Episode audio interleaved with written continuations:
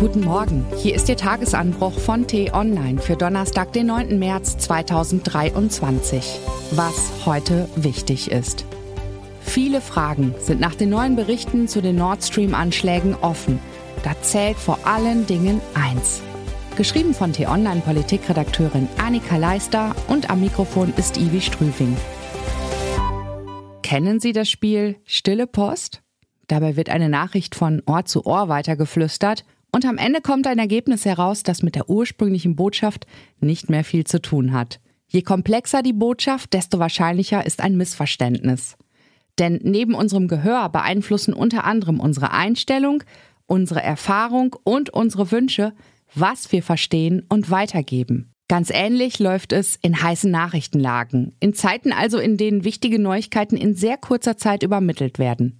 Da kann sogar bei etablierten Medien einiges schiefgehen. Gut beobachten konnte man so einen Fall am Dienstagabend. Da berichteten sowohl die US-amerikanische New York Times als auch in einer gemeinsamen Recherche ARD, SWR und die Zeit über neue Vermutungen, wer Ende September 2022 die Nord Stream Pipeline sabotiert hat.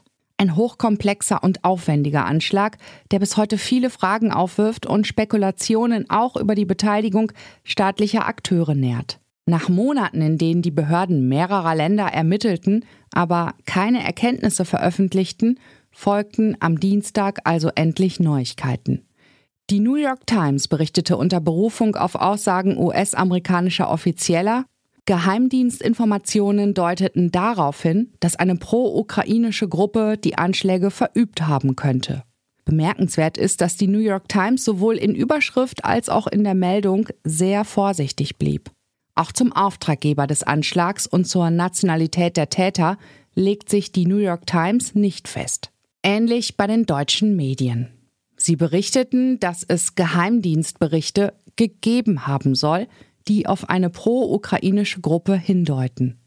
Das Boot, das beim Anschlag genutzt worden sein soll, sei von einer Firma mit Sitz in Polen angemietet worden, die sich offenbar im Besitz von zwei Ukrainern befinde. Aber Ermittlern zufolge sollen die Anschläge von fünf Männern und einer Frau durchgeführt worden sein, deren Nationalität sowie Auftraggeber seien unklar.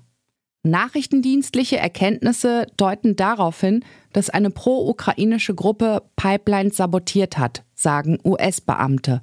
So lässt sich die lange, aber korrekte Überschrift der New York Times übersetzen. Problematisch ist, was bei einigen deutschen Nachrichtenportalen daraus gemacht wurde. Pro-ukrainische Gruppe sprengte Ostsee-Pipelines, titelt die Bild-Zeitung den entsprechenden Text zur Meldung online bis heute mit der sehr viel kleineren Dachzeile New York Times über Nord Stream. Ebenso ging die Berliner Zeitung vor. New York Times, pro-ukrainische Gruppe hat Nord Stream zerstört, heißt es da. Bei beiden Medien klingt es plötzlich so, als sei die New York Times sich völlig sicher, als liefere sie unumstößliche Beweise, dass eine pro-ukrainische Gruppe die Pipeline sprengte. Das klickt besser und dürfte die Werbekunden der Medien erfreuen, ist aber falsch und fahrlässig. Stille Post lässt grüßen. Gerade in Deutschland birgt die Sabotage der Pipeline und die Frage nach den Tätern viel politischen und gesellschaftlichen Sprengstoff. Sollten pro-ukrainische Kräfte in die Anschläge verwickelt sein, sollten sich Beweise für einen Auftrag aus Kiewer Regierungskreisen finden, stünde die Unterstützung Deutschlands, des oft kritisierten und doch wichtigsten Verbündeten der Ukraine in der EU, schnell auf der Kippe.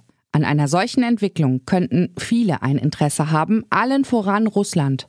Angebracht ist da die Warnung des Ministers Boris Pistorius, dass es sich um einen Versuch handeln könne, ukrainische Gruppen den Angriff in die Schuhe zu schieben, um es so aussehen zu lassen, als stecke die Ukraine hinter den Sprengstoffanschlägen. Die Wahrscheinlichkeit für das eine wie für das andere ist gleichermaßen hoch, sagte Pistorius im Deutschlandfunk. Das Gemengengelage ist also komplex, die Faktenlage noch sehr dünn. Der Generalbundesanwalt, der die Ermittlungen zur Pipeline-Sabotage in Deutschland leitet, bestätigte bislang nur, dass im Januar das Schiff untersucht worden sei, das im Verdacht steht, die in der Ostsee explodierten Sprengsätze transportiert zu haben. Die Auswertung der sichergestellten Spuren dauere noch an. Die Frage nach der Identität der Täter, dem Tatmotiv sowie die Frage nach einer staatlichen Steuerung könnten derzeit nicht beantwortet werden. Es kann also noch Wochen oder gar Monate dauern, bis wir Gewissheit haben. Die Gerüchteküche wird in dieser Zeit brodeln, die Phase der Unsicherheit wird anhalten. Deshalb meine Bitte für diese Zeit, atmen Sie durch, lesen Sie über die Überschrift hinaus und informieren Sie sich. Legen Sie sich nicht vorschnell auf eine Interpretation fest. Machen Sie nicht mit bei der gefährlichen stillen Post. Was heute wichtig ist. Die Türkei verhandelt mit Finnland und Schweden über den NATO-Beitritt der beiden Länder. Deutschlands Außenministerin Annalena Baerbock reist weiter durch den Irak. Heute spricht sie unter anderem mit einer Organisation, die Vergewaltigungsopfer der Terrormiliz Islamischer Staat betreut.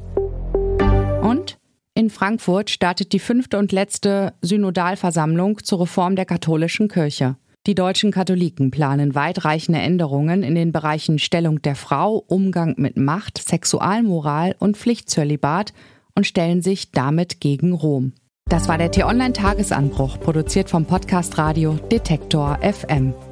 Uns gibt's auch morgen wieder und am Wochenende mit einer Diskussion zu einem der wichtigsten Themen der Woche. Vielen Dank fürs Zuhören und Tschüss.